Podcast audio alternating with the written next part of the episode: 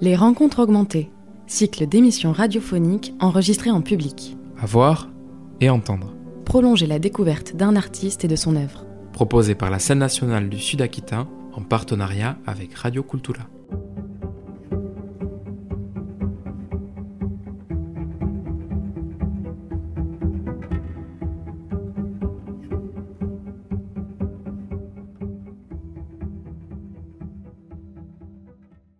Bonjour à toutes et à tous et bienvenue à Daniel San Pedro pour euh, ce temps autour de Lorca euh, qui est consacré à, Lorca et à lui euh, en, tant qu'artiste compagnon de la scène nationale du Sud-Aquitain. On s'était rencontrés il y a quelques temps, je pense que c'était en juin dernier, au Bouffe du Nord. Et à ce moment-là, on avait parlé beaucoup de Garcia Lorca, mais on avait beaucoup parlé de ce projet Andando dont je vois maintenant qu'il est sous-titré Lorca 1936, qui était peut-être déjà le, cas à, ce moment-là, mais qui semble là maintenant être encore plus visible que, jamais. Alors, euh, pour vous présenter Daniel San Pedro, donc euh, vous êtes un des deux euh, directeurs de la compagnie des Petits Champs. Vous avez un parcours de, comédien. Vous avez joué dans les spectacles aussi de, de, l'autre co-directeur de, cette compagnie qui est Clément Hervieux-Léger. Et, euh, et, puis il y a cette fidélité, euh, puisque vous avez fait différentes mises en scène, mais il y a tout de même cette euh, fidélité à, à, Federico Garcia Lorca. Il y a eu deux mises en scène que vous avez fait de Federico Garcia Lorca. Euh, qui sont parmi les pièces qu'il a écrites entre 1930 et 1936. Alors, on parlera un peu de ce parcours et de cet amour, parce que vous, c'est pas un intérêt pour Garcia Lorca. Quand on est avec vous, ça vibre très vite, le sang se réchauffe, euh, les roses s'ouvrent, et, euh, et, voilà. Donc, donc on, parlera de cet amour qui est un amour ancien et qu'un un amour, je trouve très beau parce que c'est aussi un amour qui naît dans l'enfance pour la, poésie de Federico Garcia Lorca et qui montre bien par votre parcours, mais généralement parce que représente pour nous cette poésie, cette puissance absolue de cette poésie qui traverse le temps, nourrie, nourrie euh, de toute une connaissance euh, de la poésie andalouse, du coplas, mais aussi d'une culture euh, extraordinaire de Garcia Lorca, en une période aussi qui était celle d'un intérêt pour cet autre enfant que fut Garcia Lorca pour le théâtre, puisque très jeune, il a pu voir des, spectacles de marionnettes et qu'au tout début de ses premiers écrits pour le théâtre, que l'on méconnaît, puisqu'on c'est surtout ces, trois pièces dites euh, rurales que l'on connaît, donc Noces de sang, Yerma et puis La maison de Bernarda euh, Alba, il y avait cet amour du théâtre qui correspond à des choses précises dans l'histoire de l'Espagne. Toujours évidemment la mise en avant du siècle d'or euh, espagnol, mais aussi une manière de partager le théâtre à laquelle a participé Garcia Lorca et à laquelle je pense vous participez aujourd'hui dans d'autres conditions, d'autres temporalités, d'autres, et puis tout un autre climat politique aussi. Euh, en tout cas, entre 1930 et 1936, euh, Garcia Lorca, alors 1930, il a 32 ans, puisqu'il est né en 1898, il est mort en, en 36, et on va revenir inévitablement sur, sur sa mort, ce qu'on pourrait appeler plutôt son assassinat, son exécution. Euh, il écrit trois pièces, et donc Noces de sang, Yerma et la maison de Bernarda Alba. Et d'un seul coup, ces, trois pièces de théâtre cristallisent quelque chose de, son œuvre. On est dans, la, dans cette manière d'aller voir du côté de ce monde rural, de ce monde paysan. Euh, euh, je pense que c'est traversé par des destins de femmes, des, destins de femmes fortes, pas moins sous la pression du monde dans lequel elles vivent. Et puis, et à, ce moment-là, on s'aperçoit que cette poésie, et, euh, voilà, je fais de lapsus, ce théâtre est complètement tressé à de la poésie, que c'est une, une poésie euh, théâtrale ou un théâtre poétique, comme peut l'être tout autrement euh, celui évidemment de, de, Racine et de, et de Corneille dans un autre temps. J'aimerais que vous puissiez nous dire un peu pour qu'on arrive à ce spectacle qui s'appelle Andando, donc qui lui, a priori, n'est pas un spectacle de Garcia Lorca, mais qui est plus qu'un spectacle avec Garcia Lorca, qu'on parle un peu de cette découverte dans le temps euh, cette manière d'accompagner euh, l'œuvre de Garcia Lorca. Et je pense qu'inévitablement, alors peut-être en avez-vous l'habitude, mais pas la malheureuse habitude, on va, on va revenir à, l'enfant euh, que vous avez été, que vous êtes peut-être encore, je, je l'espère, ne serait-ce que partiellement, qui découvre cette poésie. Qu'est-ce qui se passe? Où êtes-vous à ce moment-là? Et qu'est-ce qui se passe à ce moment-là quand vous découvrez la poésie de Garcia Lorca? Je, je, suis ici, je suis au Pays Basque. Parce que j'ai euh, grandi euh, ici, en partie. Par moments en Espagne, par moments au, Pays Basque Sud et puis, et puis ici. Et en fait, c'est plutôt la, découverte de, de, sa vie. quand le, professeur racontait la génération du 27, cette fameuse génération qui, euh, dont Lorca fait partie, mais aussi Dali, Buñuel, des grands poètes espagnols. Et en fait, ces gens formaient une bande, une bande de jeunes artistes qui, en plus, se sont retrouvés à Madrid, dans une université où ils logeaient tous ensemble. Et en fait, c'est la vie rocambolesque, euh, épique de, ces, de ces jeunes artistes, moi, qui m'a interpellé. Mais c'est vrai que j'étais, gamin quand même, parce que je pense que c'est aux alentours de 10 ans que, j'ai commencé à en entendre parler. Et du coup, j'ai, j'ai, un peu farfouillé, j'ai posé beaucoup, beaucoup de questions. Alors, c'était, un, euh, c'était le consulat d'Espagne à Bayonne qui nous donnait, à nous, fils d'immigrés, des, des cours de culture générale une fois par semaine. C'était super. Mais le prof on était, donc c'était euh, dans les années. Euh, euh, c'était après la mort de Franco, mais, mais juste après, quoi. Et du coup, le prof était, était pas très était, était plutôt de droite euh, et bien, bien à droite. Donc il y avait des choses qui cachaient, il parlait, mais c'était assez mystérieux. Et en, fait, moi, ce mystère m'a, titillé. Je me suis dit, mais qu'est-ce qui se passe là? Il y a un truc. Donc euh, j'ai posé beaucoup de questions. Je l'ai beaucoup embêté, ce prof, beaucoup. Et euh, pourquoi il était mort? Mais comment ça la guerre? Donc tout d'un coup, ça ouvrait évidemment tout un pan euh, historique. Il fallait parler de la guerre civile. J'étais vraiment assez emmerdant. Et puis, à la fin de l'année scolaire, il m'a offert une petite biographie. Euh, alors qu'on était un peu en guerre, il m'a quand même offert un cadeau à la fin. Il m'a offert une petite biographie, euh, une des premières très certainement, de Lorca illustré comme ça, avec des photos, etc. Et à partir de là, j'ai euh, plongé dans son, dans son théâtre et dans sa poésie et, je n'y ai jamais euh, lâché. Quoi. il y a eu un autre moment déterminant, c'est quand Ian Gibson, le biographe de Lorca, euh, cet Irlandais incroyable qui a passé sa vie a, fouillé comme un archéologue le, passé de Lorca et a écrit une biographie euh, qui a dû euh, sortir euh, à la fin des années 80 en Espagne. Puis ensuite, elle a été traduite et, en France dans les années début 90, en, ouais, en 90 je crois. Et c'est un, un, travail magnifique qui permet de comprendre beaucoup de l'œuvre de Lorca. C'est-à-dire que à travers sa vie, on arrive à comprendre euh, ses écrits, sa poésie, son théâtre. Euh, ça a été vraiment déterminant cette, euh, cette biographie. Et puis, il y a eu aussi la sortie de toute la correspondance, qui est magnifique. Parce que à cette époque-là, on écrivait des lettres, on en recevait, et les lettres qu'envoyait Lorca, c'était c'était incroyable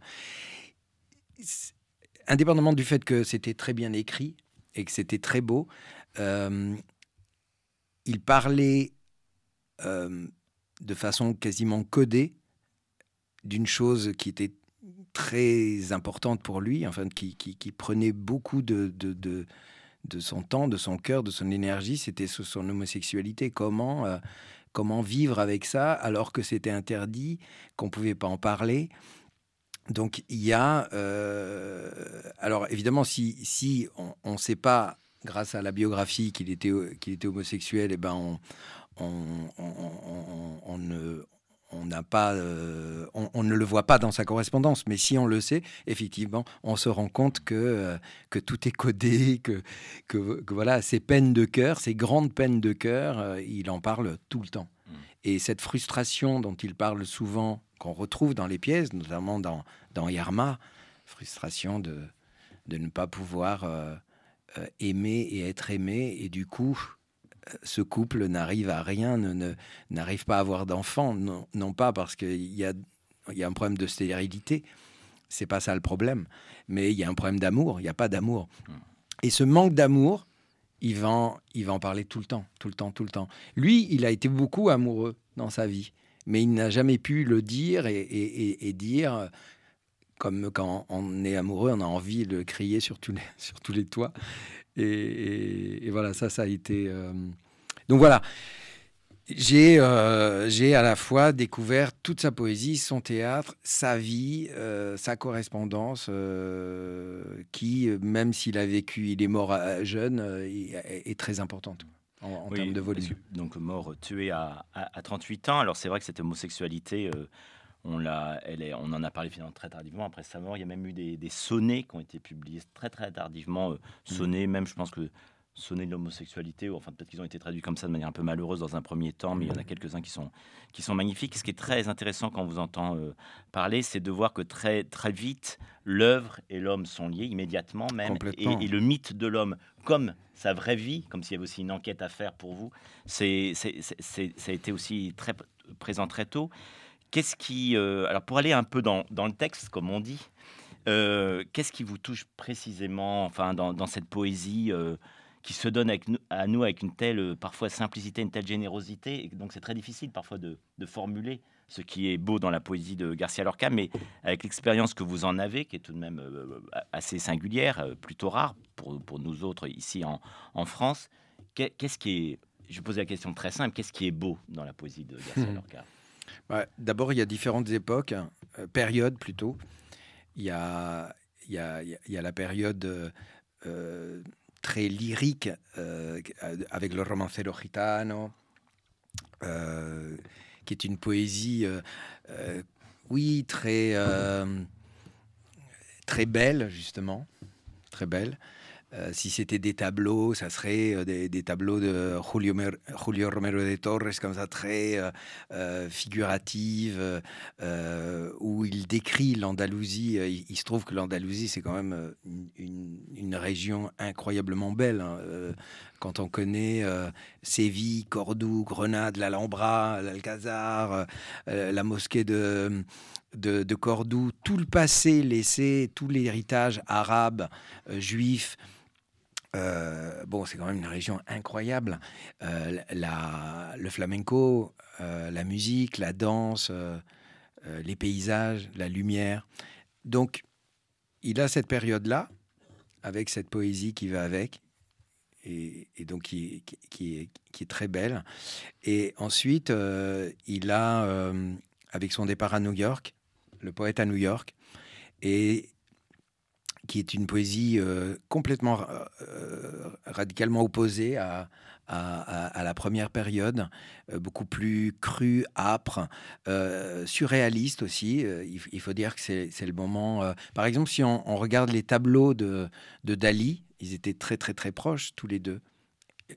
leur cas est souvent représenté dans la peinture de, de Dali. On voit un pianiste souvent pas si vous, vous avez en tête. Le Garcia Lorca est un pianiste virtuose. Oui, c'est un très bon pianiste et, on voit un homme de, dos euh, au piano souvent, c'est lui. Et, on voit qu'il est influencé par, par, par, euh, par Dali et par toute cette vague de surréalistes. Et du coup, sa, poésie va, euh, va, va changer. Et là, c'est encore plus beau. C'est encore plus beau parce que c'est c'est une poésie organique, euh, à la fois très concrète, toujours, toujours très concrète, et à la fois complètement euh, euh, folle, quoi. C'est, c'est ouais, je, sais pas. C'est difficile de décrire la poésie. Hein. alors sur certains, c'est plus évident, mais sur Garcia Lorca, il y a quelque chose tout de même un peu d'indicible qui, se passe. Mais c'est bien que vous puissiez déjà distinguer des, des, périodes comme celle-ci, parce qu'elles nous permettent d'aller aussi de voir en effet que cette culture arabo-andalouse est présente, même dans les termes parfois dans, de fleurs et autres qui sont parfois utilisés dans ces poèmes. Euh, et puis de, voir aussi que c'est une période tout de même quand on y pense euh, artistiquement, politiquement extrêmement forte, puisqu'il y a quelque chose qui doit aussi vous toucher, c'est l'histoire de la baraka, c'est-à-dire ce, théâtre, euh, ce théâtre ambulant que la République lui propose de créer dans les, dans les années 30 et qui se propose de présenter des pièces classiques à un public euh, éloigné, empêché, comme on dit aujourd'hui dans le milieu culturel, en tout cas, euh, qui n'a pas accès, comme le public des villes, au théâtre. Oui, c'est un homme très engagé. Mm. on, l'oublie, enfin, on n'en parle pas énormément, mais c'était un homme très, très engagé. effectivement, il y a la création de la Barraca, et avec, avec cette cette, envie, au-delà du théâtre, hein, de, même au niveau des bibliothèques, d'essayer que, euh, que la culture parvienne à tous. Il disait euh, il, faut, euh, il faut laisser tomber les, bouquets de lys et se mettre dans la boue jusqu'à la ceinture pour aider ceux qui cherchent les lys. oui, voilà, c'était aux gens de culture comme lui d'aller sur le terrain et, il l'a fait très concrètement, puisque voilà, il, représentait les grands classiques espagnols dans, les, villages. Il était, euh, il était engagé, oui, avec ce gouvernement de gauche qui est arrivé en 32 et qui s'est mis à faire des, réformes sociales euh, très importantes, tellement importantes que euh, qu'il y a eu un, un, renversement militaire et que et qu'il y a eu un coup d'État en 36 et que un des premiers tués juste avant lui, c'est son beau-frère qui était euh, maire de, de, Grenade. Donc, euh, sur, sur toute cette chose où on dit pourquoi il a été tué, pourquoi, pourquoi, il a, il a été euh, clairement aussi tué parce que parce que c'est un homme engagé politiquement. Et donc, avec cette période de 1930, apparaissent donc trois pièces de théâtre, hein, donc, dont il fera aussi la lecture à ses proches et à d'autres poètes de cette génération 28. Alors, vous, vous no hablo espagnol, mais il y a Vicente Alexandre, il y a Jorge Guilaine, des, comme ça. Et puis en effet, il y a ces, amis un peu plus délicats qui sont Buñuel et, mm. Dali, qui eux vont tout de même s'orienter vers un surréalisme mm. beaucoup plus, euh, se distinguant beaucoup plus volontairement de cette, de cette poésie de cette période. Et puis il y a la figure d'Unamo, mais je dis toujours mal son nom, voilà, qui est au-dessus, qui est un personnage plus, plus complexe, un philosophe plus complexe. Mais en tout mm. cas, dans cette période, euh, Garcia Lorca trouve une maturité d'écriture théâtrale euh, et, vous, comédien, metteur en scène, vous avez aussi croisé très tôt non seulement la lecture de ces textes théâtraux, mais aussi des mises en scène. Alors, on va parler un peu de ces pièces, mais ça, suppose que peut-être vous avez eu des admirations en voyant certaines mises en scène, mais comme c'est à profusion depuis euh, cette période des mises en scène euh, de, Garcia Lorca, on peut imaginer aussi que vous avez été très vigilant dans la manière non seulement d'aborder ces pièces, mais en plus vous avez abordé ces, pièces sur le territoire français. Donc c'est un peu la, ma question sera un peu double, c'est-à-dire parler de, ces pièces, de leur contenu, mais voir aussi vous comme comédien euh, et metteur en scène, ce sur quoi vous avez été vigilant pour les proposer à un public euh, français. Moi, c'est la, la, pièce qui m'a vraiment vraiment le plus touché, c'est Yerma. Après, c'est vrai qu'en Espagne, Yerma est considérée comme certainement la pièce la plus importante de, de, Lorca. C'est marrant parce qu'en France, c'est certainement la moins, euh, la moins jouée. Mais en Espagne, c'est vraiment une des pièces les plus importantes. Donc, euh, enfin, c'est pas pour ça que ce qui m'a intéressé dans, dans Yerma, c'est que, c'est que je trouve ça magnifique qu'il ait, pour parler de l'absence d'amour, de la frustration amoureuse, qu'il ait choisi d'appeler une femme Yerma, qui est un prénom qui n'existe pas. Euh, en, espagnol, on dit Yermo, une terre euh, qui ne produit rien. Mais si cette terre, tu, tu y mets de, l'eau, si tu l'arroses, si tu la cultives, si tu la bêches, euh, elle, va, euh, bah, elle va donner. si tu t'en occupes, elle va donner. Donc, euh, c'est, j'ai trouvé ça incroyable, quoi, qu'il il aurait pu l'appeler Carmen ou, ou, Maria, comme, comme beaucoup de, de, femmes en Espagne. Non, il l'appelle Yerma. Et, et, de façon très simple, il met ce couple, Yerma et Jean. ils sont c'est un mariage euh, euh, arrangé. Mmh. Euh, et, au bout d'un moment, effectivement, au bout de cinq ans de mariage, on se rend compte que ben il n'y a, rien, il ne se passe rien. L'enfant attendu n'arrive pas, il n'arrive pas, il n'arrive pas, et ça va finir par un, drame terrible. Et hum, il part d'un pèlerinage qui, existait en Espagne où les femmes allaient euh, pour prier un saint euh, dans l'espoir que ce saint euh, fasse un, miracle. Et hum, les hommes qui savaient que ces femmes se rassemblaient à, telle période de l'année venaient, buvaient, et ça, ça finissait en, en jaleo, comme on dit.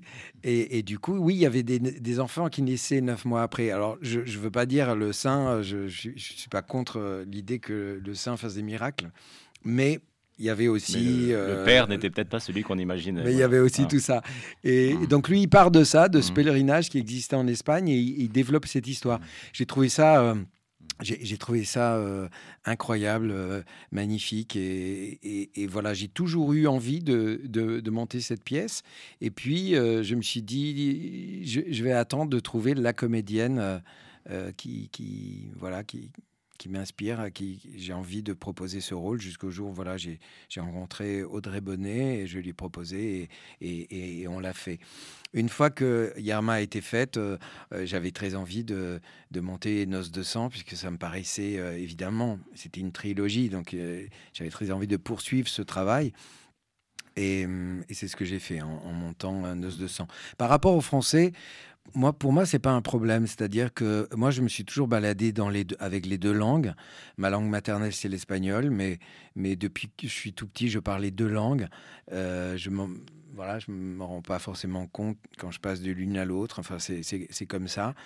Et bien sûr qu'il faut, il faut traduire que euh, les, les, Espagnols peut-être se disent oh là là, mais Lorca, euh, c'est que en espagnol. Ben non, nous, euh, on a Molière, il est traduit dans d'autres langues. Ces auteurs sont universels, ils peuvent être joués dans toutes les langues, c'est magnifique. J'en suis sûr qu'ils seraient hyper contents.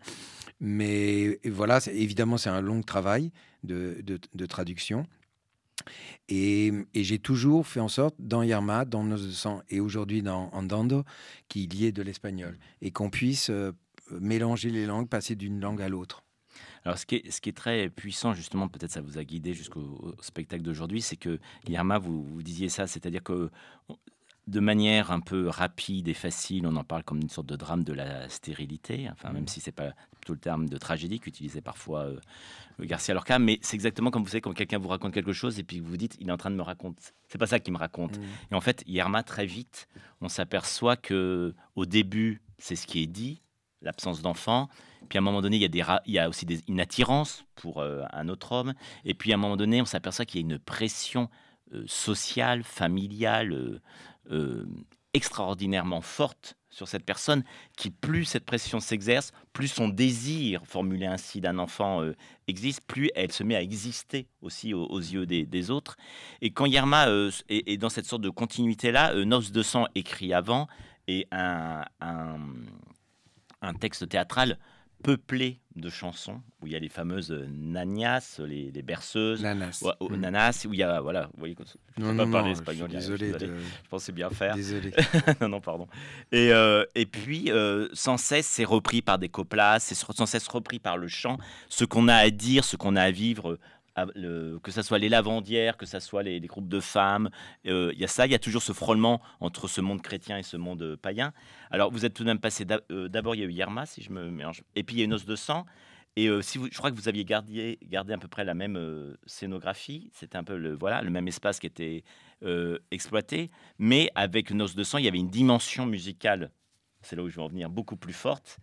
Et là, vous avez commencé à travailler avec, enfin, vous travaillez avec Pascal Sangla, auquel vous avez demandé de pouvoir essayer de, faire entendre mmh. ces chants euh, aujourd'hui. Mais dès le départ, dès Yerma, je lui ai demandé de mettre en musique et en chanson des, passages qui ne sont pas du tout prévus euh, pour être des chansons. Euh, Lorca ne, ne donne aucune indication là-dessus. Il, dit, par exemple, le début de Yerma, c'est une berceuse, mais c'est un poème. C'est pas, il dit pas en didascalie, par exemple, la, la comédienne Yerma chante. Mmh. il, il le dit pas. Mais puis il y a tout le passage du diable et de sa femme qui, qui, a, lieu pendant le pèlerinage. Il y a, moi j'en ai fait une procession, etc. Donc très vite j'ai demandé à, Pascal Sangla.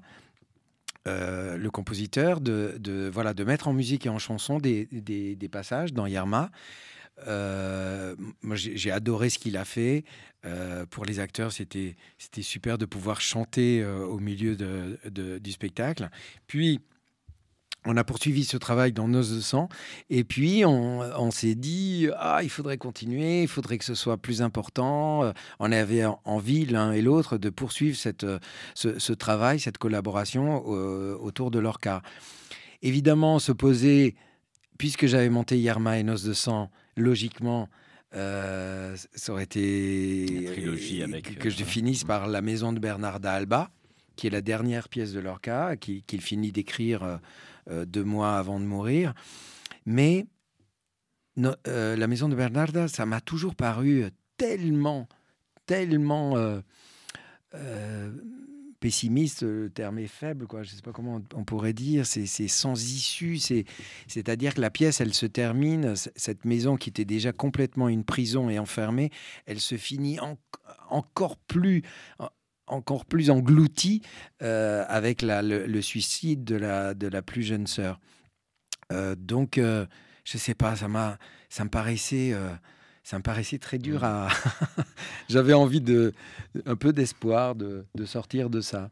C'est vrai que quand on lit La maison de Bernarda Alba, donc on a une, une, mère qui est un tyran, c'est mmh. vraiment, on a envie de dire, mort au matriarcat pour une fois, mais et en fait cette mère a, on peut dire, enfermé ses cinq filles et euh, elle ne veut absolument pas les destiner à, des amoureux, mais finalement il y a une sorte de faille qui opère dans cette les murs font les murs de, vont de mètres d'épaisseur, enfin voilà, et ça c'est déjà un peu préfiguré dans, dans Yerma. Et, euh, et puis finalement il y a tout de même un, amoureux qui, arrive à, faire céder la, enfin à faire céder la mère surtout, mais à obtenir la, la, la sœur la plus âgée qui a déjà 38, 39 ans, quelque chose comme ça, mmh. dont on comprend bien que finalement c'est l'autre sœur qui a une vingtaine d'années qui, qui, est son, son, amante. Ça se termine, donc cette autre sœur s'appelle Adela, euh, qui pensant que ce, cet amant est, vient d'être abattu à coups de carabine par la mère, euh, se suicide. La mère est euh, criant bien haut que sa fille est morte, mais elle est morte vierge. Et, et on se retrouve donc à la fin de cette pièce avec cinq sœurs dont l'une est morte et et d'ailleurs, c'est profondément. Alors, vous disiez oui, comment en parler C'est assez horrible. Je pense que le terme n'est pas de trop. Ben c'est profondément opératique. oui, Voilà. S'il y a vraiment quelque chose de, de opéra en, en, huis clos comme ça, qui, d'ailleurs, il n'y a pas, j'avais pas découvert de d'adaptation. Euh, euh, opératique, ce qui m'a beaucoup euh, surpris parce qu'il y a une matière fabuleuse. Il y a un ballet très beau de Kilian, je crois. Il y, a, eu plusieurs, il y a plusieurs chorégraphies en effet qui ont été tirées, mais et puis, et puis ça se termine là-dessus. Le théâtre de Garcia Lorca se termine là-dessus. Mm. Et sa vie se termine aussi là-dessus. Donc j'ai mis une hypothèse, c'est que après cette adhésion absolue que vous avez au théâtre de Garcia Lorca, cet amour de sa poésie, Noces de sang, Yerma, euh, c'était comme si euh, y avait besoin d'une sorte de libération et on arrive au spectacle Andando. C'est-à-dire que Andando est un spectacle pour six comédiennes chanteuses et je pense qu'on reviendra sur ce terme, trois musiciens, il y a un compositeur, évidemment, qui est Pascal Sangla. On retrouve à nouveau Audrey Bonnet, que vous aviez euh, croisé dans une distribution précédente avec Yerma. Mais cette fois-ci, euh, bah, c'est un travail. on parle de compositeur avec Pascal Sangla, compositeur musical, mais vous êtes un autre type de compositeur d'une certaine manière dans cette, euh, histoire, puisque vous avez inventé un objet, un objet Lorca, qui serait d'imaginer ces quatre sœurs, on va dire restantes entre guillemets, mais il y en a, six femmes, et de euh, faire en sorte que Bernarda Alba, cette mère tyrannique, meure et que finalement les portes de la maison s'ouvrent. Alors c'est assez curieux parce qu'évidemment on a envie de vous demander. Euh, moi j'aimais l'hypothèse d'une sorte de libération que vous, aviez, le désir euh, et que la confrontation à la maison de Bernarda Alba avait quelque chose sûrement de très difficile et douloureux. Comment ça, vous est venu cette idée qui est à la fois elle, a quelque chose d'assez émouvant et à la fois euh, on ne sait pas les, raisons, mais elle est presque évidente et émouvante en même temps. En tout cas, à chaque fois que je raconte l'histoire, les gens ils sont contents, ils me font ah, ah c'est bien, c'est bien de donner la liberté à, ces, personnages euh, fictifs, hein, des personnages de théâtre, mais les gens sont contents. Mais moi aussi, je suis content. Je... Non, mais comme vous dites, c'est-à-dire qu'il finit d'écrire cette pièce terrible, horrible, et deux mois, deux mois après, il est, assassiné. Je ne sais pas, j'avais pas envie d'en rester là. Et andando, qui veut dire en avant, euh, bah voilà, c'était ça, c'était pour se dire, allez, on continue. C'est comme si on se disait, on continue. Ça, c'est la fin d'une trilogie, la fin de la dernière pièce de leur cas, mais non, on continue. voilà, et c'est pour ça. Donc je pars de vraiment de, de la maison de Bernard d'Alba, dans le sens où on est encore dans la maison, mais la mère vient de mourir. Les filles sont encore enfermées, euh, vont euh, enterrer leur mère. Euh, il y, a la cérémonie de, de, ce, funérail. Et puis, elles vont faire tomber les murs de la maison, se libérer, vivre enfin et se choisir un, destin, une vie. Euh, chacune, voilà, avec ce qu'elles peuvent, comme elles peuvent.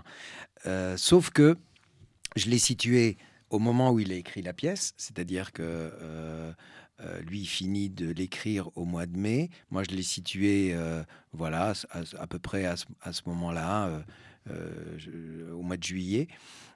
c'est le démarrage de la guerre civile d'Espagne. Donc, les bombes commencent à tomber aussi à, Grenade. Et ces filles, en plus de se choisir un destin, il va falloir qu'elles choisissent leur camp. fuir, résister ou collaborer. Qu'est-ce qu'on fait quand éclate une guerre civile et qu'est-ce qu'on fait? Est-ce qu'on reste dans quel camp ou est-ce qu'on part? Donc euh, voilà, la question est posée à, ces six femmes. Et moi, une fois que une fois qu'on démarre et que, les portes, de, les murs de cette maison tombent, je, je m'éloigne de la maison. Je ne reste pas, euh, c'est-à-dire que euh, je nomme pas les sœurs. on prend beaucoup de liberté par rapport à ça. On part de ça, de cette maison et de, femmes enfermées par une mère. Cette mère, elle meurt. Et voilà, et ça s'ouvre. Et là, ça devient, euh, ben voilà, ça, on, dépasse euh, la maison de Bernard d'Alba, cette pièce, et, ça devient, ben voilà, le destin de cette femme dans ces années-là, euh, où à la fois il y a eu, en 32, il y a eu le vote, les, femmes obtiennent le droit de vote, donc il y a, des, des, grandes ouvertures comme ça. Et, euh, en même temps, il y a une guerre qui démarre. Euh, voilà, l'envie de partir euh, à Madrid, l'envie de partir à New York, de vivre ce qu'on n'avait pas pu, vivre avant. Voilà, moi, c'est ça qui m'intéressait. À partir du moment où les murs s'ouvraient, c'était de, de voir ces six femmes hum, vivre. Alors, on peut-être s'arrêter un peu sur ces six femmes, parce que, à défaut de. Si leur nom n'est pas spécialement signifiant, bon, on comprend, il y avait les, quatre euh, sœurs euh, survivantes de la maison de Bernard d'Alba. Il y en a deux autres qui sont, on va dire, viennent des autres pièces Oui, de, euh, oui, voilà, c'est ce que je me suis dit, c'est que, c'est que, étant donné que Audrey jouait Yerma dans Yerma, ben voilà, qu'on l'a retrouvé là, que Zita Enro euh, qui jouait la fiancée dans Nos de sang, bah, ça, m'intéressait évidemment de, de, de la voir là avec nous. Et puis ensuite, il y a aussi Emeline Alix qui était et à la fois dans Yarma et à la fois dans Nos, qu'on retrouve euh, là aussi. Enfin voilà, oui, c'était retrouver un peu les figures, les héroïnes de, de Lorca euh, dans, ce, dans ce spectacle Andando. Mais comment vous les avez un peu caractérisées alors chacune pour qu'on on puisse avoir un peu de matière, mais pas trop hein, pour. Alors après, il fallait que je construise une histoire. Mmh. Euh, le, le, le, comment dire, le cadre, je voulais, euh, voulais qu'il n'y ait que des textes de Lorca. Il était hors de question que, que moi je me permette d'écrire quoi que ce soit. Donc il n'y a que des textes de Lorca. Il y a un texte qui est l'appel à la résistance de la, de la Passionaria, qui à ce moment-là, en, juillet 1936, en Espagne, euh, est, c'est une femme politique, va euh, demander aux Espagnols de, euh, de résister. Il y a un coup d'État, il y, a des, militaires fascistes qui, veulent prendre le, pays. Donc elle demande aux Espagnols, aux jeunes, aux femmes, à, tout le monde de, résister, de combattre. Donc il y a, ce texte-là, parce qu'il est, il est très beau. Et il y a un poème de Rafael Alberti, autre autre poète, grand, grand poète euh, de la génération del 27 et qui, qui lui, euh, a pu partir euh, au, moment au, début de la guerre. Et du coup, il est mort, il est mort assez âgé, d'ailleurs. Pas si longtemps. Oui, il n'y a pas si longtemps. Donc, voilà, il y a un texte aussi de Raphaël Alberti qui est une, un hymne, un hymne à la, à la, à la Révolution. Mais sinon, tout le reste, c'est de Lorca. Donc, à partir de, de ce moment où je, où je, prenais des textes de Lorca, un peu, un peu, de partout, de sa poésie, de sa correspondance dans, de, dans son théâtre, je savais que je n'aurais pas euh, des dialogues j'aurais pas de, de, choses. Et toi, euh, et toi, qu'est-ce que tu vas faire? Eh Bien, moi, je vais partir là parce que je vais faire ça et ça va. Enfin, voilà, des petits dialogues comme ça, euh, je, n'en ai pas. Il y, en a, il y a, il y a quand même des, ça dialogue un petit peu, mais, mais c'est pas très anecdotique. Euh, c'était pas un problème pour moi puisque ce que je voulais montrer, c'était c'était, euh, enfin, ce que je voulais monter, c'était un spectacle de poésie, poétique. Donc, euh, j'étais pas forcément dans quelque chose de, très réaliste. Mais malgré tout, j'ai développé euh, chaque personnage. Chaque personnage, il y a Zita, donc qui jouait la fiancée dans Noce de sang, qui va tout de suite, elle, être, être comment, interpellée euh, particulièrement par l'appel de la résistance de, de, la Passionaria, et qui va prendre les armes et qui va partir, qui est une... Je, poursuis en fait son personnage dans, dans Nos de sang de, de, de, jeune femme cherchant l'amour mais ne le trouvant pas, puisqu'elle finit quand même le jour de ses noces à être veuve et, et, également... Euh, euh, doublement veuve hein, et, de son mari et de son amant. Elle fuit avec son amant et les, son fiancé et son amant s'entretuent. Voilà. toujours, euh, toujours simple. Mais euh, voilà, donc cette, cette, jeune femme qui recherche l'amour et qui. Et, qui et, voilà, par exemple, il y, y, a un poème qui s'appelle Verde. Verde que te quiero verde, verde viento, verde ramas. El barco sobre la mar et le caballo en la montagne. Euh, c'est, ça, raconte euh, ce poème, euh, cette, jeune femme qui attend, attend son fiancé, son fiancé, et qui n'arrive pas, il n'arrive pas. Le poème s'appelle le poème Somnambule. Donc on, on est dans, dans cette ambiance-là de, de, cette femme qui, qui attend, attend, attend, et l'amour ne viendra jamais. Voilà, donc j'ai développé ce personnage-là. Camélia, Jordana, euh, je me suis dit, il y en a forcément une qui ne peut pas partir. J'en fais pas une, une, facho, mais, euh, mais voilà, le poids du passé, le poids de la mer, ce que la mer a laissé, les traces qu'a laissé la mère sur chaque fille, eh bien elle, c'est elle qui va les subir le plus et, elles vont toutes partir, mais elle non, elle va pas réussir à partir et elle va, elle va rester là. Donc du coup, le fait qu'elle ne parte pas forcément pendant tout le spectacle, je, je, je, la, je la décale un petit peu. Voilà, je, je, je, pars comme ça sur, sur, sur chacune. Emeline qui va avoir un rapport au, au, texte, à l'écriture. C'est celle que je relis vraiment à Lorca. Euh, voilà, on va, on va la voir avec, avec, avec des poèmes, avec des, des lettres, de la correspondance de, de, de Lorca. Euh, il y a euh, Johanna Nizar qui va, qui va prendre un peu tout ce, ce pan sur, sur l'homosexualité. Ben voilà, c'est elle qui va avoir pour, euh, pour envie de enfin pouvoir vivre comme elle le souhaite et de pouvoir vivre euh, euh, son homosexualité. Enfin, voilà, ça m'a permis de tous ces textes-là, il y en avait, il y en avait beaucoup, il y avait beaucoup, beaucoup, beaucoup, beaucoup de possibilités pour pouvoir montrer le caractère de, de ces six femmes sur un trajet de 1h40 comme ça. Alors, ce, travail de, grand couturier, ça a dû être assez étrange d'avoir cette idée, ce parti pris, de revisiter d'une certaine manière à, rebours l'œuvre de Garcia Lorca. Vous avez eu l'impression des fois que les choses se mettaient en place euh, de manière euh, étonnante? Bah oui, parce que oui, oui, bien sûr. Ah oui, oui, il y, a, des choses étonnantes. Donc, euh, c'est génial à faire, quoi, parce que effectivement, c'est de tout relire, tout entièrement même les conférences, les correspondances, tout. Et puis, et puis voilà, garder, garder, des fois, c'est, juste une petite phrase.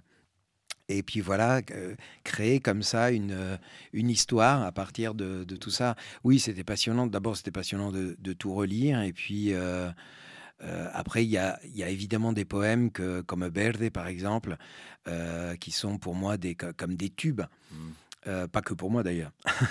Mais Tamar et Amnon, c'est un, poème biblique incroyable où il raconte le, viol incestueux d'un frère sur sa sœur qui finit mal puisque le père euh, euh, rattrape le fils, et son fils, et lui tranche la, gorge.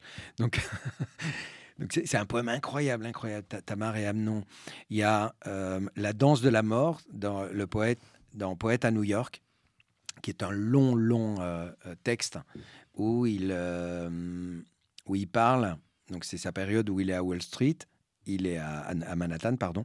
Il, il est installé à l'université de Columbia, à Harlem, et il, tombe, enfin, il tombe au moment où il y a le crack boursier où la, bourse de New York, euh, Wall Street s'effondre et euh, c'est le chaos, les gens se suicident, etc., euh, etc. Et il va écrire ce poème qui s'appelle La danse de la mort, où il, va opposer les Indiens, la jungle, la, une terre vide, peuplée juste de d'animaux sauvages et le New York qu'il voit euh, à la fin des années 20. C'est magnifique. C'est incroyable. Donc voilà, il y avait des, poèmes comme ça, des textes comme ça que je, je voulais absolument euh, donner aux filles, quoi, qu'elles puissent euh, se les approprier et, les dire, parce que c'est, c'est quand même des textes incroyables. Et après, il y a des choses beaucoup, beaucoup moins connues qui sont tirées notamment de sa correspondance, des lettres, où il parle de lui, de ses doutes, de, de son enfance aussi, un petit peu. Euh. Enfin voilà, ça, je suis content parce que c'est, des textes très peu connus euh, qui sont euh, qui sont très clairs. C'est, pas c'est pas du tout. c'est, assez simple comme écriture puisque c'est une lettre et c'est beau, c'est extrêmement poétique aussi. Alors quand on traverse comme ça toute une œuvre et qu'on compose un texte, qu'on il y a l'établissement d'un texte, et puis ensuite il y a un travail qui se fait avec le compositeur Pascal Sangla. Alors comment vous travaillez euh, avec lui? Alors donc une fois que j'avais euh, choisi euh, tous ces textes, je ben voilà, je lui ai, je lui ai donné. chaque texte était choisi pour, pour chaque comédienne. Donc ça, j'avais à peu près deux, trois textes par comédienne à mettre en chanson pour que ces textes-là deviennent des chansons. Donc elles ont toutes deux, trois chansons chacune, et en sachant qu'il y a euh, euh, quelques chansons qui, euh, qui sont en groupe. bah, moi, je sais pas comment il fait. Franchement, je je, je, je, sais pas parce que dans ces textes-là, il n'y a aucun, aucune possibilité, par exemple, de refrain. C'est-à-dire, c'est mmh. pas c'est par exemple Tamar et Amnon. Euh, Lorca, il raconte une histoire. Il n'y a, y a, aucun, euh, oui, il y a aucune possibilité de couplet, de refrain. Non, c'est une histoire ah, relativement longue où il raconte, voilà, ce, viol de ce, ce, frère contre sa sœur. Et, hum, voilà, après, ben, je ne sais pas comment il fait, mais c'est magnifique. C'est euh, donc il m'envoie une maquette et euh, c'est pas évident à, écouter une maquette. Enfin, c'est pas évident parce que moi je suis pas musicien. J'adore ça. Peut-être qu'il chante en plus pour. oui, oui, il chante. Il chante et puis euh, une maquette. C'est euh, mm. pour ceux qui ne le connaissent pas, c'est une. Euh, c'est comme par exemple en, couture, on aurait un, un patron. Voilà, on a un patron ou en, architecture, ça serait juste une esquisse de plan comme mmh. ça. Alors, euh, on sait très bien qu'en mmh, architecture, par mmh. exemple, quand tu connais rien, tu, tu, regardes un plan et tu fais « Ouh là là !» Alors, je, où, est-ce qu'elle est, la cuisine, là? Euh, euh, on, essaie de faire comme ça. Et bien là, c'est un peu pareil, quoi. C'est-à-dire que, on, voilà, c'est pas, pas évident. Mais comme j'avais déjà travaillé avec lui sur Yarma et sur Noise de sang, je, quand même, je, je par exemple, il n'y a pas une maquette où, je lui dis écoute, ça, j'ai l'impression que ça va pas. Il n'y en a pas eu. Ça a été immédiatement euh, validé. Euh, même si des fois, je me disais j'arrive pas. Alors des fois, je lui disais, peut-être qu'il me faut juste du piano, euh, que du piano pour que j'arrive à, à, à, me projeter. Mais enfin voilà, ça a été évident. C'est une chance, ça n'aurait pas été un problème de, de, de, de dire, ben, cette maquette ne me convient pas. C'était pas un problème, mais il se trouve, donc je raconte pas d'histoire, il se trouve que les, toutes les maquettes ont été euh, validées immédiatement. Et ensuite, on a commencé à avoir des rendez-vous avec les filles où euh, elles ont, elles ont euh, eu la maquette et il a pu commencer avec elles à travailler. Et c'est là que effectivement, on commence à, voir un petit peu ce que ça donne jusqu'au jour où on est rejoint par les deux autres musiciens. Donc Pascal, il est au piano, Liv Haim, elle est au, violon. Et euh, Mahmed El Manjra, qui, joue, lui, euh, de la guitare classique, de la guitare électrique, euh, de la contrebasse et du cajon. J'ai rien oublié. Violoncelle Non, il n'y a pas de violoncelle. Ah, bon, y a marqué, voilà, dans le Ah, il y a du violoncelle. non, c'est de, la contrebasse. Un trio. Non, la, oui, la contrebasse, c'est la Mhm. grande, la contrebasse. Donc, euh, à partir de là, voilà, se réunissent les trois musiciens, et là, on commence à avoir des compositions. Et là, les, trois les, les mu- les- les instruments jouent, et là, ça devient, euh, voilà, ça, ça devient, euh, ça passe de, de la maquette à, à un vrai morceau. C'est très émouvant. C'est très émouvant parce qu'on se rappelle de de- deux, trois ans en arrière où, voilà, le jour on a décidé que c'était ce texte-là et pas un autre, et puis qu'il y a eu la petite maquette, et puis et voilà, donc c'est- très beau. Et puis comment. euh, Ce qui ce qui est magnifique, c'est qu'il a écrit. Moi, j'ai choisi les textes pour ces comédiennes-là, et lui, il a, il a composé pour ces comédiennes-là. Donc c'est vraiment du sur-mesure. Euh, c'est de la haute couture. Euh, je, veux dire dans le sens haute couture, c'est vraiment sur elle, pour elle. De, la, Et, de la euh, dentelle. Ouais, de la dentelle. Il y en a pas mal dans le spectacle d'ailleurs, de Mhm. la dentelle. Et euh, Alors, Il y a une chose importante, justement, Oui. c'est arrivé pour les comédiennes. C'est une chose qui est importante sur laquelle vous, vous insistez, qui est importante, une chose qui, qui compte pour vous, c'est cette notion de comédienne chanteuse.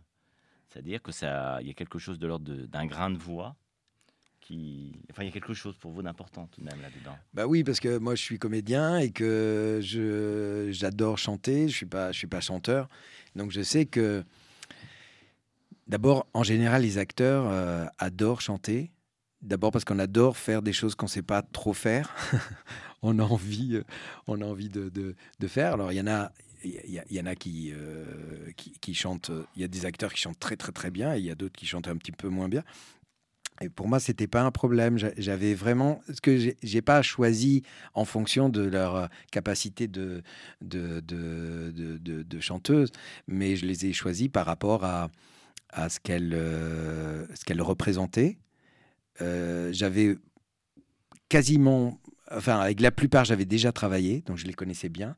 Et par exemple, Camélia, Estelle, j'avais jamais travaillé avec elle, mais Estelle, je l'avais beaucoup, je l'avais suivie dès qu'elle est rentrée au conservatoire, parce qu'elle elle, m'a tout de suite intéressé, donc je l'ai beaucoup suivie. Et Camélia, elle était venue voir et Ça date maintenant.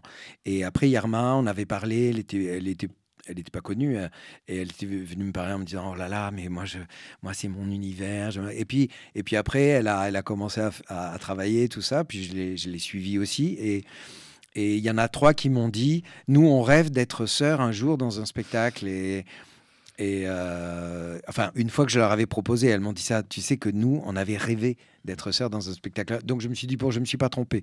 Et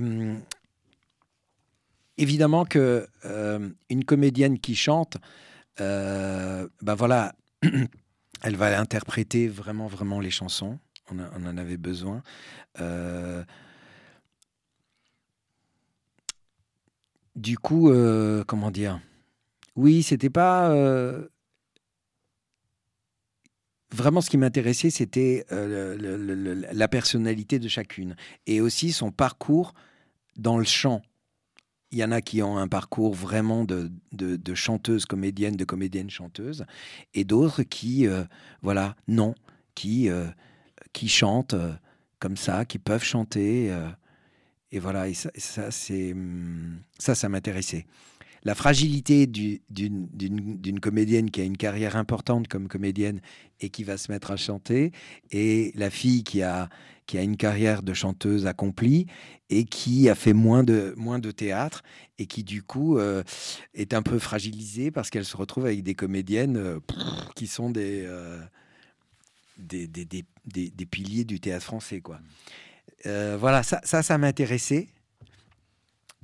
Bon, il se trouve qu'elles se sont super bien entendues, heureusement, et que ça, j'ai pas eu à le, j'ai pas eu à le travailler, le côté euh, euh, sœur, je sais hmm. pas comment on dit, euh, sororité. Sororité, la, la sororité, j'ai pas eu à, j'ai pas eu par chance à, la travailler, c'est-à-dire que dès qu'elles se sont vues, elles étaient collées les unes aux autres tout le temps et, et à céder, et, voilà, et, et du coup voilà, ça donne des chansons euh, très interprétées, euh, différentes.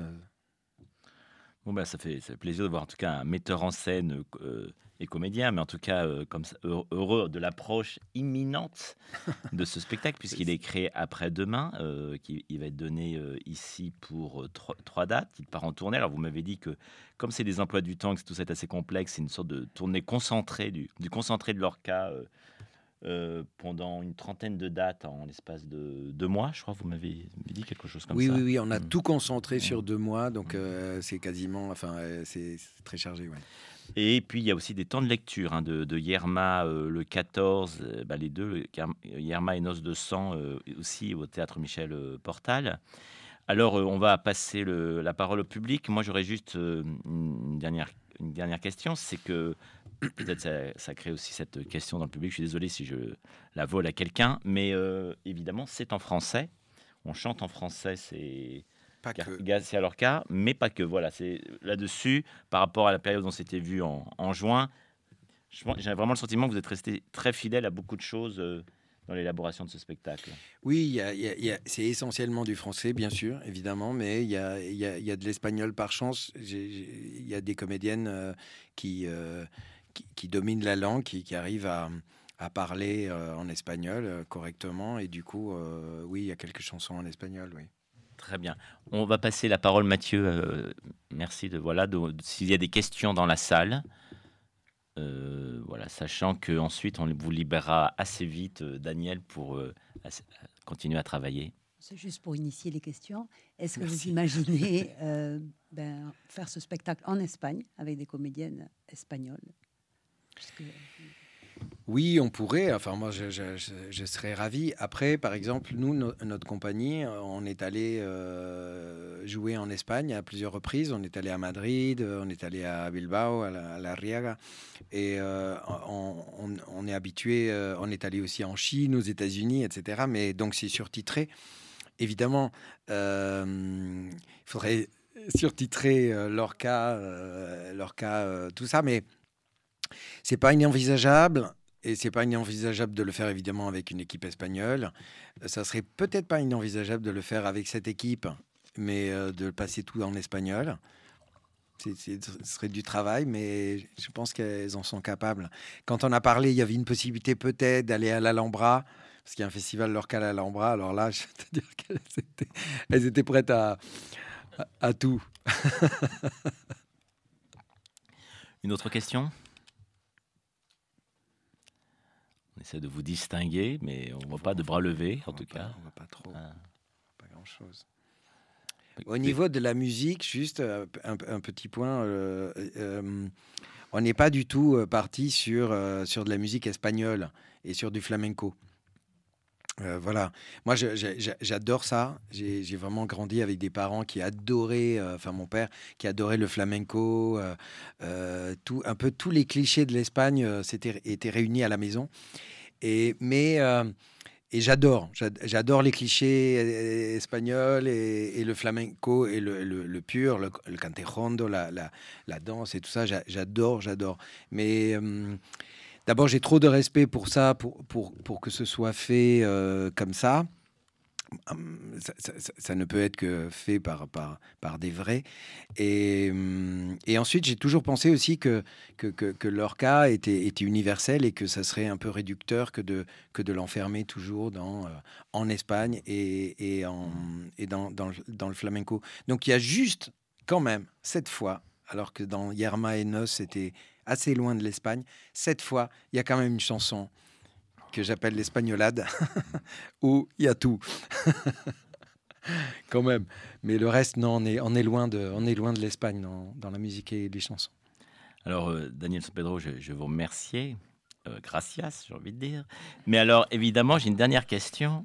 Euh, Nos de sang, Yerma, Andando, et la prochaine fois. Aïe, aïe, aïe. C'est espagnol, ça aïe, aïe, Non, mais euh. aïe, aïe, aïe, oui. ben, le aïe, le aïe c'est vraiment un truc d'Espagne, hein, le aïe. C'est vrai qu'en mm. France, on fait, euh, on fait on dit, déjà, on dit rarement aïe. Mm. Quand, mm. Oui, aïe. Ouais, bon. alors qu'en Espagne, le aïe, c'est vraiment, euh, c'est vraiment, c'est un monde, le aïe. En Espagne. Bon, bref, c'est un long oh, débat. mais, mais, mais oui, en fait, moi, évidemment, je, je, je, dis ah non, non, mais après, j'arrête, euh, j'arrête d'embêter, euh, j'arrête avec Lorca parce que c'est bon, quoi. Tu vois, j'ai l'impression que ça va, mais j'en sais rien. Je, suis capable d'y de, retourner. Mais en tout cas, les, les projets à venir euh, ne sont pas. Il y, a des, des, projets qui viennent là, mais c'est pas c'est pas Lorca. Bon, on vous suivra ça de près, hein, comme artiste compagnon de la scène nationale du Sud-Aquitaine. En tout cas, je vous remercie beaucoup de, votre parole, de votre générosité. Je vous souhaite évidemment à vous et à tout le monde avec vous de, la compagnie des petits chants le meilleur. Et puis. Euh, mierda, se dice también en espagnol. ¿Qué? Et, en, France, on dit euh, merde. Et, en espagnol también se dice mucha mierda. Mucha mierda. Voilà. Merci. Merci. Super. Je file alors. Oui, ça ressemble à ça.